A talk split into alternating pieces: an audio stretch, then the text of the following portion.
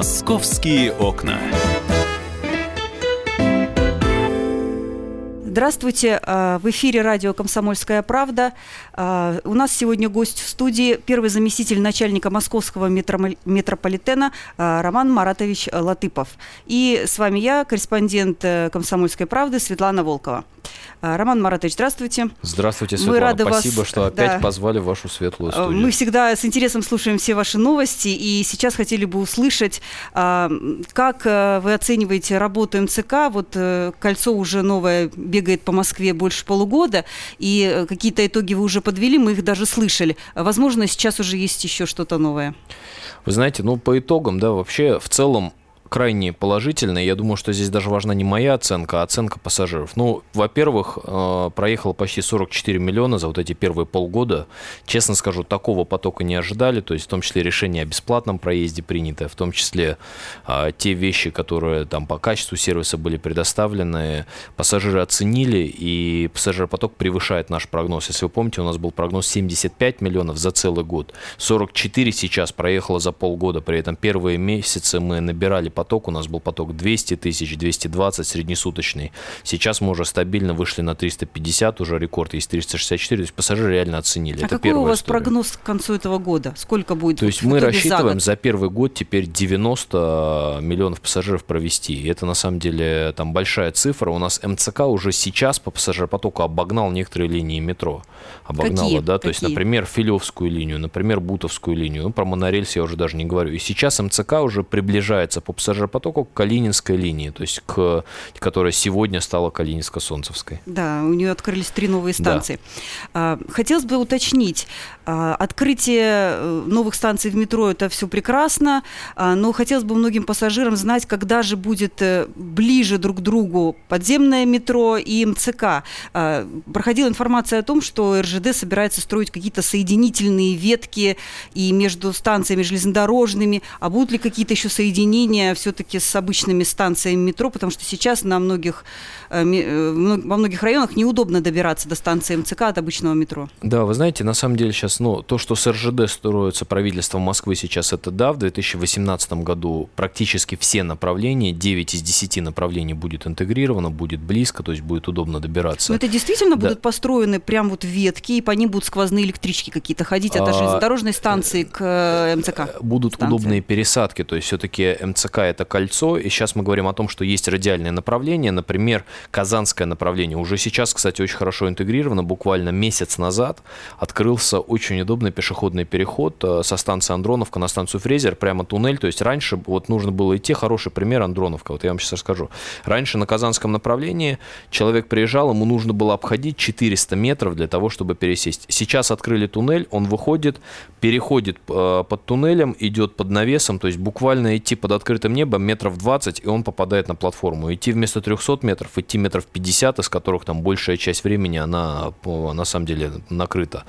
И вот такие же накрытия будут везде. Где-то новые платформы строят, где-то переносы. То есть это не так, чтобы поезд с радиального направления зашел на МЦК. Это поезд остановился, и мне так же, как в метро, удобно перейти с радиального направления на кольцо. И если говорить про интеграцию метро, на самом деле действительно новые интеграции, они в плане, но здесь все осложняется немножко тем, что э, у нас новая там станция метро, которая есть. Э, их ну, достаточно трудно на самом деле увязать. Много коммуникации лежит. Но действительно интеграция дальнейшая планируется. То есть вот станция Шелепиха, например, я в пример приведу, которая там планируется к открытию, там э, достаточно скоро, она уже изначально, это новая станция метро, она изначально будет со станцией МЦК Шелепиха увязана. И поэтому мы на самом деле рост дальнейший пассажиропотока МЦК прогнозируем и считаем, что он реально будет дальше расти и расти там, пока, во всяком случае, предел точно не достигнут. Ну вот пассажиров становится больше, и явно видно, что москвичам понравилась новая дорога. Она действительно стала полезной и удобной. А насколько э, будут дальше развиваться сервисы, дополнительные услуги, чтобы а, ну, так же стало удобно и хорошо, как в подземном метро. Сейчас достаточно у вас много различных услуг. Хотелось бы, чтобы на МЦК они тоже появлялись. Я знаю, что у вас там и вендинговые автоматы уже есть, э, и э, навигацию вы улучшаете. Будут ли еще какие-то подобные услуги? Ну, слышала, например, что пытаются э, пункты проката самокатов поставить, чтобы можно было быстрее добираться до каких-то там ближайших того же метро или еще куда-то, к остановкам наземного транспорта. Давайте расскажу. Вот там на две части вопрос разделим. Первая часть – это такие инфраструктурные мероприятия, которые мы делаем для того, чтобы МЦК приспособить под пассажира, приспособить под растущий пассажиропоток. И мы, на самом деле, у нас есть очень большая программа уже на этот год, на 2017. Какие-то вещи уже внедрены, и пассажиры, которые пользуются, уже это видят. Это расширение, в первую очередь, пропускной способности турникетов, входов, дверей. То а есть каким мы, образом? Вы ставите я просто, я объясню. новые какие-то версии турникетов а, Абсолютно. То есть мы ставим системы, а, либо, то есть сейчас пока мы вручную переключаем, то есть мы на некоторых станциях, мы на трех станциях уже внедрили переключение турникетов. То есть, например, станция окружная или станция Лихобора, у нас утром большая часть турникетов работает на вход на платформу, потому что мы знаем, что там бывал, была очередь раньше перед турникетами. Но потом, после того, как пик прошел, турникеты переключаются и работают, наоборот, большая часть на выход с платформы. Таким образом, пробки никогда нет.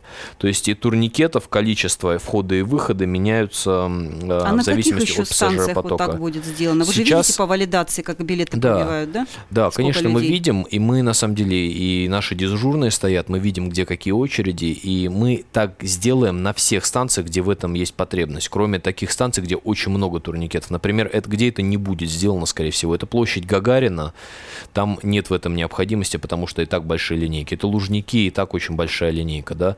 На, почти на всех других станциях мы такую возможность рассматриваем. В ближайшее время станция Кутузовская, в ближайшее время станция Ботанический сад.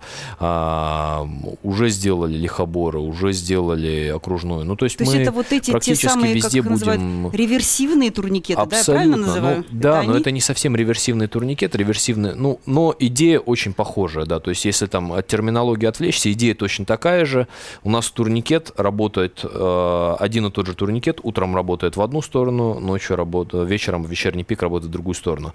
И таких мероприятий много, если про первый блок говорить. Например, на некоторых станциях где-то дополнительные выходы нужны. Станция Кутузовская, там буквально через несколько месяцев откроется еще второй выход. Сейчас там, кто Кутузовской пользуется, сейчас там на лестнице, особенно когда два поезда приходят, такое столпотворение, там узкое место это двери на лестнице, люди через них проходят. Как только второй выход открывается, он также там интегрирован со станцией метро, там сразу же становится там лучше на платформе и так далее. Станция деловой центр, то же самое. Ну, то есть вот э, первый блок мероприятий мы очень-очень активно, тем более учитывая то, что больше пассажиров становится, ниже интервал становится меньше, да, мы очень активно его внедряем в этом году.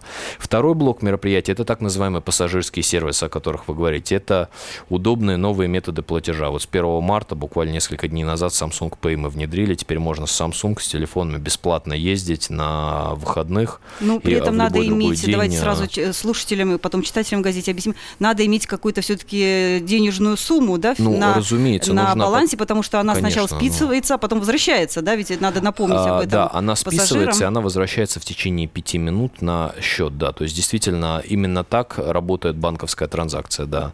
А, ну, соответственно, все остальные, и нужно иметь телефон, который поддерживает технологию Samsung Pay, либо Apple Pay, потому что Apple Pay мы тоже уже запустили на кольце. При этом, если говорить вот про сервисы из второго блока, тоже их очень много. Вот а, если говорить про платежные сервисы, еще есть несколько крупных платежных сервисов в мире. Тот, те, кто увлекаются, они знают. В России они пока не работают, но как только они будут, мы, мы со всеми с ними общаемся, с этими компаниями, как только в России что-то запускается, у нас это будет на МЦК гарантированно там, в течение а двух месяцев преимущества пассажиры получают вот от этих В первую очередь возможность систем? не проходить в кассу. То есть можно просто взять телефон, особенно пассажиры, те, которые эпизодически пользуются общественным транспортом, те, которые а, меняют часто маршруты, могут поехать, например, на автомобиле, либо туристы, особенно иностранные, в том числе туристы. Ну, можно не вставать в кассу, можно приложить телефон к турникету и с телефоном пройти. Вот это в первую очередь основное преимущество. Не нужно вообще идти в кассу, не нужно знать, сколько стоит билет, не нужно выбирать тариф. Приложил телефон и прошел. И при этом там в метро мы сейчас тоже уже там более 80 станций это внедрено, и мы расширяем, мы хотим, чтобы везде это было. Но МЦК у нас такой первый полигон, конечно, чтобы все платежные сервисы тестировать. Карта МИР, которая была там какое-то время назад запущена, наша российская платежная система, у нас во всех без исключения кассах принимается, и на МЦК, и в метро, кстати, тоже. Продолжение через несколько минут. «Московские окна».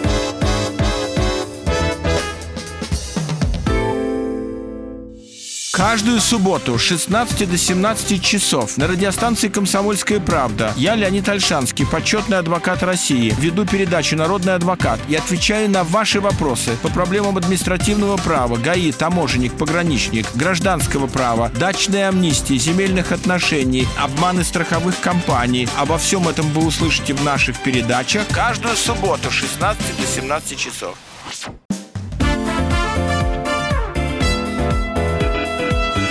«Московские окна». У нас сегодня гость в студии первый заместитель начальника московского метрополитена Роман Маратович Латыпов. И с вами я, корреспондент э, «Комсомольской правды» Светлана Волкова. Кубок конфедерации – это такая своего рода тренировка перед чемпионатом мира. Сейчас все, наверное, городские службы э, будут использовать этот момент для того, чтобы оценить вообще свои возможности, как они готовы к предстоящему в следующем году вот этому большому соревнованию. Э, как вы будете отрабатывать у себя, что вы готовите для гостей чемпионата, для футболистов? Наверное, они же тоже будут спускаться в метро. Мы бы очень хотели. Да, не всю жизнь на специальных автобусах ездить по городу. Смотрите, мы на самом деле, действительно, вы правильно сказали, это это большая тренировка, и мы сейчас тренируемся, можно сказать, 24 часа в сутки, просто без привлечения. У нас 24 часа в сутки что-то кто-то кто-то что-то делает для того, чтобы инфраструктуру подготовить, да.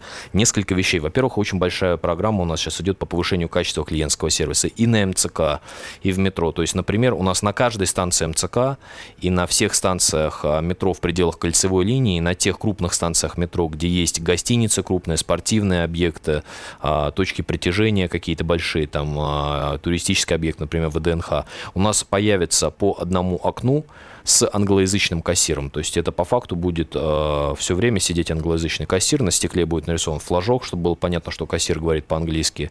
И можно, ну, это большой, большой сервис для там, пассажиров такого на самом деле не было. Это во-первых. Во-вторых, у нас э, будет достаточно много волонтеров, и нашего персонала достаточно много задействовано. У нас на самом деле из сервисного персонала, из персонала первой линии мы тоже сейчас выбираем людей, которые говорят по-английски. Мы кого-то спешно обучаем, чтобы они говорили. А, наш центр обслуживания маломобильных, который будет помогать а, иностранным туристам в том числе там во время Кубка Конфедерации. Наши информационные стойки. Мы сейчас печатаем множество материалов, информационных карт для того, чтобы раздать и лучше сопровождать сопровождать.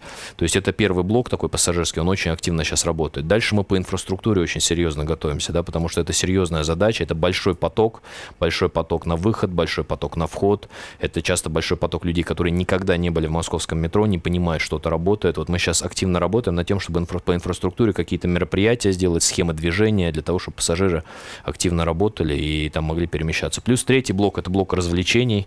Там в метро действительно будет много мероприятий. Ну, какие, не буду их анонсировать мы сейчас. тоже я думаю, это будет любим, сюрприз. не только иностранные Я туристы. думаю, это будут сюрпризы, но такого ну, один в метро еще сейчас не было. раскройте.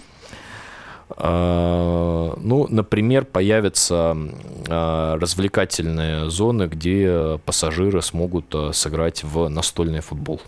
То есть Ну будут вот, такие у нас точки, такие да? небольшие точки, небольшие, причем много разных будет активностей. Я вот вам одну назвал из там 10, которые запланированы, но обещаем, будет интересно. Мгм. А будет ли, э, как было обещано, э, в метро объявления все на английском языке дублироваться или еще на каких-то языках вы будете дублировать? Уже на самом деле дублируем на многих э, станциях, на многих линиях. У нас, ну, то есть МЦК весь переведен, Таганская Краснопресненская линия, Кольцевая линия. Сейчас мы очень активно записываем остальные линии, и цель действительно, чтобы это было переведено, потому что это аудиоинформация в вагоне, часто особенно в вагонах при там старых серий, это единственное, что у пассажира есть. У него есть э, визуальная информация, маршрутно-путевая полоса, которую не всегда видно. Если человек не пользовался московским метро, это, в принципе, там нетривиальная задача смотреть на стену, чтобы заждать, пока про- промелькнет путевая полоса, я пойму, где а, какая станция. Поэтому аудиоинформация это очень важно, и мы на самом деле сейчас это также очень активно меняем. Плюс опять очень много табличек, опять же. То есть мы вот у нас цель, чтобы от любой точки притяжения пассажиропотока, я не знаю, станция там партизанская, там, а, где есть там гостиница, да, Измайловская. То есть вот от этой станции, там, поскольку есть гостиница, человек, который потенциально может жить в гостинице, должен понять, как а, попасть на стадион «Спартак», где будут матчи Кубка Конфедерации. То есть там будет прям написано «Спартак» туда, на ту платформу.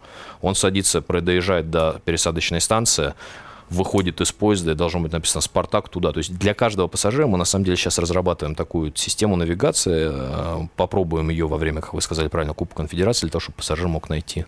Но потом все это э, исчезнет после того, как закончится, закончится Кубок Конфедерации, и Но мы не можем все объекты, только... мы не можем да? все объекты в Москве нанести на станции, вот. но при этом то, что останется, из того, что останется, то есть какие-то каналы мы разрабатываем действительно, чтобы они остались там, на, скажем так, по запросам и могли всегда быть. Ну, то есть, во-первых, стойки живое общение, количество которых увеличивается у нас постоянно, они останутся, они уже сейчас есть, да, персонал останется, там а, новые материалы, новые карты останутся. Мобильное приложение, которое мы сейчас сделаем, которое мы докрутим еще там а, в этом году, оно тоже, разумеется, останется, оно тоже позволит а, очень хорошо ориентироваться, при этом мы делаем все сейчас, чтобы пассажиры наши знали что оно существует, мы э, делаем все, чтобы оно там э, везде, э, что это наш канал общения с пассажиром большой. И мы сейчас, например, вот из того, что мы тоже начинаем э, делать, у нас, э, то есть мы часто не можем помочь пассажиру, если он уже спустился там на эскалаторе, ему уже, ну, объективно, он может к, либо к информационной стойке подойти, к нашей колонии экстренного вызова, нажать кнопку «Информация».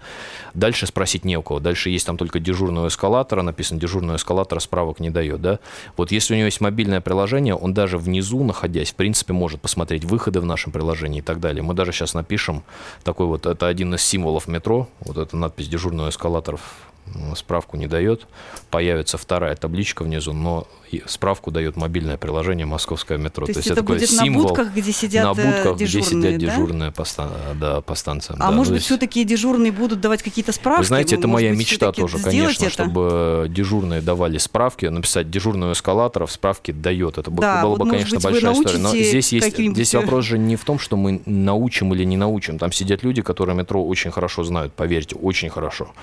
Проблема в том, что эти люди там сидят не просто так, вот как э, для того, чтобы общаться с пассажирами. Эти люди все время смотрят на гребенку эскалаторов, на эскалаторов, на потоки. То есть она не может отвлекаться. Именно с этим, этим, ну, вот с этим связано, что дежурные у эскалаторов не дают э, справки. Вот именно с этим это связано. То есть это не клиентский Но персонал. все-таки вы будете все менять персонал. это? Все-таки будет э, такая услуга, как справки у дежурной по эскалатору? Пока или... нет. Нет. А, Но в мобильном приложении они есть. А, но поскольку вы добавляете, допустим, количество волонтеров этим летом, у вас будет больше живых людей, к которым может пассажир подойти, потому что, конечно, не все умеют пользоваться, скажем, откровенно всякими мобильными штуками, всеми гаджетами, тем более пожилые люди. А, будете ли вы добавлять, допустим, волонтеров, ну, непосредственно в вагоне, я не знаю, а, как их назвать, проводники, как в поездах дальнего следования, допустим, на МЦК, может быть, в вагонах, где попросторнее, или в метро обычном тоже будет подобное вот что-то, как человек, который непосредственно в поезде тоже может чем-то помочь. Вы знаете, в поездах не планируем, я сейчас объясню почему. Вот мы когда МЦК запускали, да, на самом деле это очень успешный пример, мы в том числе с коллегами с иностранными начали общаться, ну, общаемся постоянно, и мы видим, что МЦК это очень хороший пример того, как нужно общаться было с пассажиром. Мы когда запускались, у нас 800 человек клиентского персонала все время находилось на инфраструктуре, в любое время. И на инфраструктуре метро, и на инфраструктуре МЦК. Это люди, которые общались. При этом это люди, которые находились и на городской инфраструктуре тоже, на переходах, на подходах к станциям. И э, это были и сотрудники метро, и сотрудники других организаций, которые раздавали листовки, консультировали, что такое МЦК, помогали с проходом, помогали с турникетами. И смысл имеет э, с пассажирам общаться на подходе к станциям, при заходе на станцию, э, до, по факту, прохождения турникета. Потому что обычно, когда человек прошел турникет, и тем более, когда он уже спустился по эскалатору, и тем более, когда он уже зашел в вагон, он зашел в вагон, он уже куда-то поехал. Если он куда-то поехал, он, скорее всего, знает, куда он едет, поэтому... Ну, не всегда. Вот, э, я ну, иногда наблюдаю там... такие сцены, когда пассажиры друг другу подсказывают все-таки, где надо выходить и куда да, пересесть. Да. Вот, э, такое Возможно, но когда у нас постоянно на линии там в час пик 4,5 тысячи вагонов, в принципе, 4,5 тысячи человек нанять, и с учетом сменности, то есть, чтобы круглосуточно кто-то был, нужно взять там 15 тысяч человек в штат. Ну, то есть, это, в принципе, ради того, чтобы в каждом вагоне там какой-то заблудший пассажир, который не, непонятно зачем туда зашел, еще не знаю, куда ехать, это, в принципе, слишком затратно. Но э, усиление очередное, конечно же, будет. А, вот то, что касается турникетов, еще хотелось бы по некоторым отзывам э, тех, кто пользуется МЦК, э, сейчас существует такая вещь, что проходя, проезжая, допустим, свою остановку, и ты там выходишь на следующий, в метро ты можешь просто перейти на платформу и поехать в обратную сторону, а на МЦК надо оплачивать, то есть проходить через турникет еще раз и оплачивать, чтобы попасть в ту сторону, которую тебе надо. Будет каким-то образом, вот, может быть, как-то здесь вот это учитываться момент? И Я расскажу. На самом деле, смотрите, Светлана, у нас из 31 станции вот таких действительно, где просто станция физически спроектирована. Вот я окружную приводил в пример, там есть пробка там на турникетах, там есть и проблема в том числе с тем, что если вышел там на платформу, переход на другую платформу по факту потребует второй раз э, пройти через турникет вот эта ситуация есть всего на шести станциях. Я их причем знаю, мы знаем об этой проблеме, мы знаем, что станция так спроектирована. Мы сейчас работаем в том числе над тем, чтобы подумать, куда вынести турникеты с вот тех мест, где они сейчас стоят. Я вот про окружную начал говорить. Везде это не столь однозначно, и везде это потребует каких-то других вещей, которые, возможно, сделают менее удобное пользование МЦК для других пассажиров. Угу. На станции окружная сейчас, как пример, вот там турникеты установлены на входах на платформы. А, и дальше есть возможность, не заходя на платформы, подняться по эскалатору, в принципе, просто пройти по пешеходному мосту там на другую сторону улицы, либо спуститься на другой путь, и потом уже на входе на путь зайти, э, соответственно, в поезд. А, если мы вынесем турникеты, так же, как на станциях метро, поставим их на входе на весь транспортно-пересадочный узел, да, тем, кто переходит с платформы на платформу в другую сторону, если он вдруг не туда поехал, это будет бесплатно. Но проход по мосту на другую сторону улицы потребует, в принципе, прикладывания билета. Продолжение через несколько минут. «Московские окна».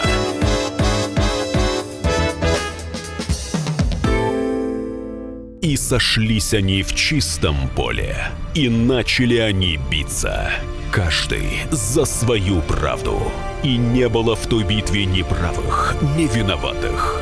Звон стали. Крики поверженных. Самый беспощадный проект радио «Комсомольская правда». Радио «Рубка». Столкновение взглядов, убеждений и принципов. У гостей в студии всегда полярные мнения. Слушатели участвуют и голосуют. Нам есть о чем поспорить. Остро, жестко, жестоко.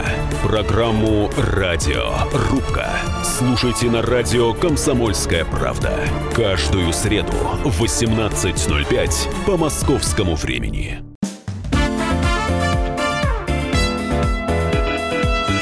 «Московские окна».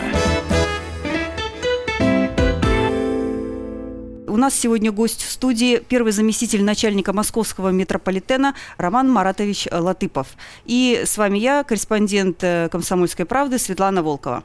Есть еще одна неудобная штука. Э, появились прекрасные точки для зарядки различных гаджетов, но они тоже находятся в таких местах, э, где нужно будет выйти, а потом, после того, как ты зарядил телефон, опять зайти в метро, еще раз заплатить, хотя там человеку, может быть, нужно всего там 5 минут, чтобы просто звонок сделать один. Вот с этим как-то будет тоже решаться проблема? Может быть, вы эти точки зарядки поставите везде, и до турникетов, и после турникетов? Ну, во-первых, точек зарядок станет действительно больше, как вы говорите, и в этом году в том числе действительно их станет больше, в том числе и до турникетов, будут они и после турникетов. Но здесь э, также есть один нюанс. Мы, вот, конечно, удобнее всего заряжать где телефон? Удобнее всего у кассы его заряжать, где много людей, и удобнее всего на платформе, ждешь поезд, воткнуть телефон. В чем есть проблема? Тоже небольшая, да?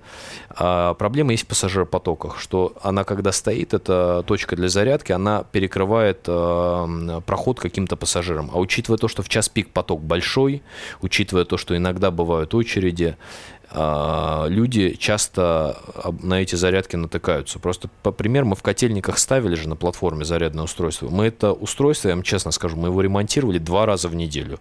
В лучшем случае, иногда каждый день два раза в ну, некоторые Ну, я там дни. пользовалась э, этим устройством, я не скажу, что оно стояло так но неудобно, оно что стояло на него неудобно, можно было но по факту мы его там. постоянно ремонтировали, потому что люди стояли на платформе, они заходили в поезд, они его задевали, то есть он контакты какие-то отходили, то есть это ну, какие-то удары были по этому устройству, то есть это на самом деле э, тяжело вот так эксплуатировать инфраструктуру. Ну, то есть и объективно, если пассажиры его задевают так, что его надо постоянно ремонтировать, значит, оно стоит не на своем месте. Угу. Вы сказали, их станет выбираем. больше этих точек. А насколько и где они еще добавятся? Может быть, новые станции будут?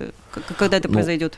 А, со второго полугодия мы начнем оснащать зарядными устройствами и станции метро, э, те, на которых есть там значительный пассажиропоток, там, где а какие? есть место Можете установки. нам несколько хотя бы там назвать? Пять их там будет, десять? Я могу сказать, что в первую очередь это будут станции, опять же, на которых есть пересадочный поток, на которых есть, э, скажем так, э, туристический пассажиропоток. То есть это в первую очередь, конечно же, станции кольцевой линии, это в первую очередь станции центральная и станции с какими-то крупными объектами притяжения, такие как станция ВДНХ и так далее. Угу.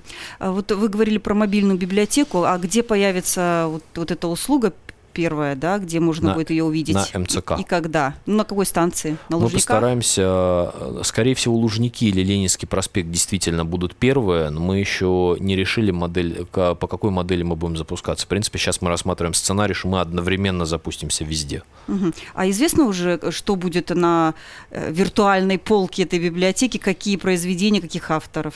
Это будет сюрприз. Ну, может быть, там Дэн Браун будет. Вы откройте нам пару имен хотя бы. Классика будет точно. Ну какая, скажите нам. Не буду говорить. К- кого э, Вы знаете, почитаем? я вам сейчас все расскажу, а потом мы что-то откроем, и люди мы даже, людям будет уже неинтересно, конечно. Давайте мы их немножко заинтригуем. Одним вот они, именем. они знают, что есть книжки, Э, прекрасно. А, что касается мобильного приложения, а, вот эта часть, о которой вы говорили в мобильном приложении, что можно будет следить за тем, как подъезжает поезд, э, когда это все будет уже работать и как это будет вообще выглядеть? Это будет какая-то трансляция или это схематическая точка будет бежать по карте метро? Как это будет mm-hmm. выглядеть?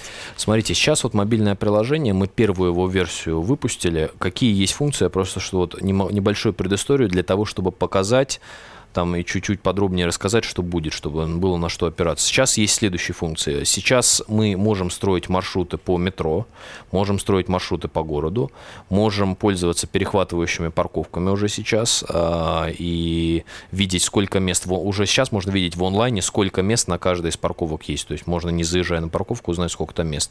Есть объекты культуры, есть возможность в ЦОМ подать заявку, есть возможность билет на телефоне Android, где есть NFC открытый, записать писать на тройку уже сейчас.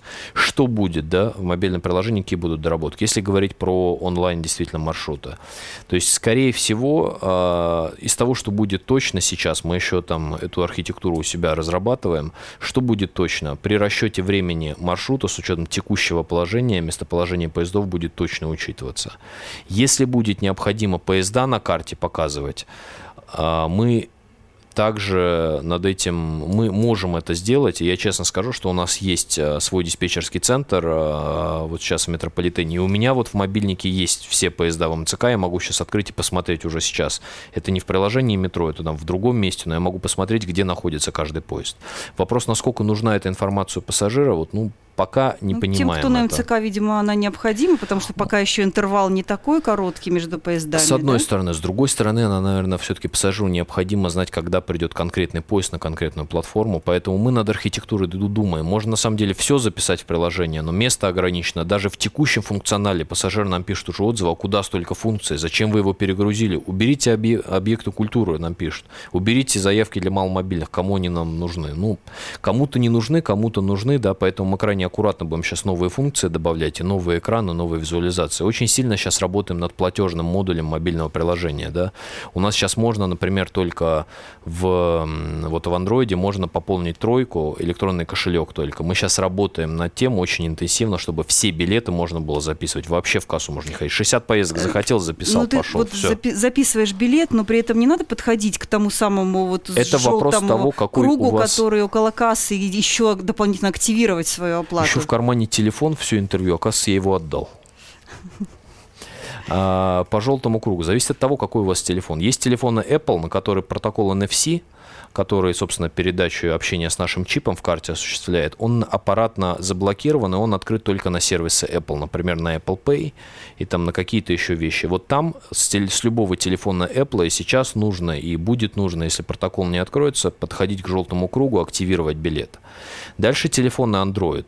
Есть телефон на Android э, с NFC, и а, часть телефонов, ну, большая часть, на самом деле, все телефоны Sony, большая часть телефонов Samsung, телефоны Huawei, там, а, телефоны LG, они поддерживают наш чип, вот этот чип Майфер, который внутри нашей тройки находится. И в этом случае уже сейчас, на самом деле, можно взять тройку, приложить ее, и записать на тройку билет. Пока это тройки, сейчас в текущей версии, в первое приложение, это тройки Кадбанков с нами сейчас. Карту, Пока не, нельзя. нельзя, мы сейчас дорабатываем несколько месяцев буквально, можно будет все тройки записывать первым этапом, потом все билеты. То есть мы сейчас очень активно работаем, очень э, хотим сделать приложение безопасным, потому что чувствительные очень данные, все-таки платежные данные, и поэтому вот именно в целях безопасности, то, где мы могли гарантировать безопасность, это сейчас запись на тройке кабрендовой с банковскими картами. Это мы можем, могли точно на первом этапе гарантировать. Сейчас мы дорабатываем все протоколы, чтобы мы могли также гарантировать это в других местах. А вот кроме платежных разных штучек и таких интересных фишечек, я думаю, что многим пассажирам было бы очень полезно узнавать какую-то оперативную информацию о различных, ну там э, авариями не назовешь, наверное, но каких-то все-таки задержках э, в метро, потому что бывает неприятный сюрприз, когда ты э, на пересадке с одной станции на другую упираешься в огромную людскую пробку на эскалаторе, и ты вот, значит, там гусиным шагом двигаешься, если бы ты знал, что ты тут застрянешь как-то, иначе построил бы, может быть, маршрут и прикинул бы, сколько тебе времени потребуется. Вот будет как-то отражаться вот такая информация? Смотрите, оперативная информация в части того, что где-то закрыт один из эскалаторов на капремонт, где-то вход закрыт, где-то выход, она уже есть. Я на самом деле теперь, когда что-то у нас в метро происходит, я подпрыгиваю два раза, потому что первый раз мне приходит смс из ситуационного центра, а потом наше приложение также пуш-уведомление выдает, что что случилось. Вот. А, но а, в части того, в части, вот это уже есть, и это, конечно же, будет сохраняться. Может быть, более удобно сделаем это, но, в принципе, пока вроде бы всех устраивает. В части того, а, насколько будет возможно в онлайне смотреть загрузку вагонов и загрузку инфраструктуры, это, на самом деле, очень интересная задача, и мы к ней стремимся, безусловно.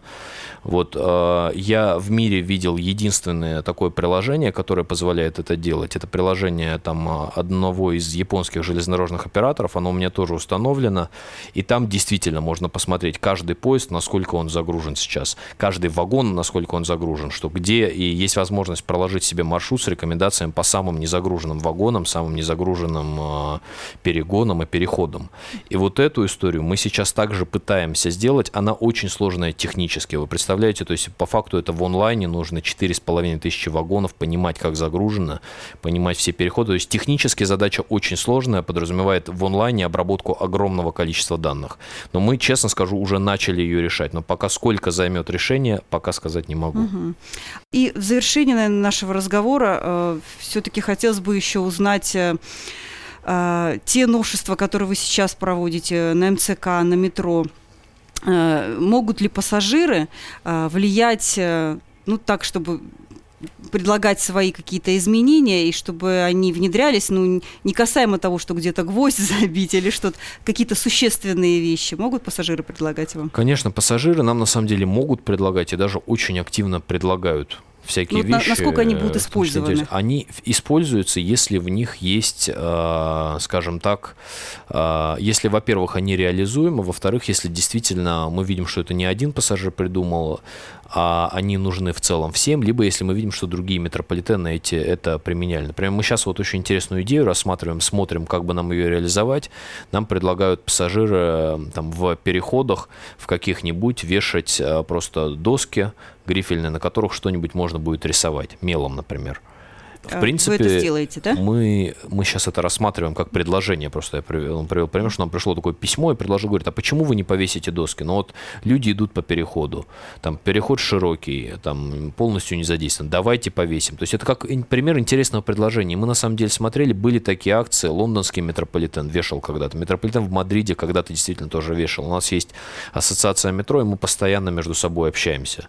А поскольку мы не конкурируем, мы в разных городах, мы там наоборот радуются друг с другом чем-то обменяться. Вот сейчас мы это рассматриваем, насколько это можно реализовать, как это администрировать, кто это будет чистить, кто будет за этим следить. То есть вот э, предложений очень много. И любой пассажир, я буду лично благодарен, если вот мне на почту там кто-то отправит что-то, либо просто в метро. В любом случае, самые интересные вещи мы все, конечно же, будем внедрять, если они, их вообще можно реализовать. Спасибо большое за ответы на наши вопросы, вопросы наших читателей. Напоминаю, у нас в эфире был гость, а, первый заместитель начальника московского метрополитена Латыпов Роман Маратович. С вами была специальный корреспондент Светлана Волкова. Спасибо большое. Спасибо, Роман Спасибо Маратович. Большое, да, до свидания. Спасибо. Московские окна.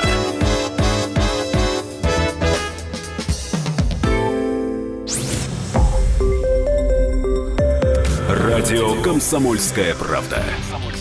Более сотни городов вещания и многомиллионная аудитория. Хабаровск 88 и 3 FM. Эм. Челябинск 95 и 3 FM. Эм. Барнаул 106 и 8 FM. Эм. Москва 97 и 2 FM. Слушаем всей страной.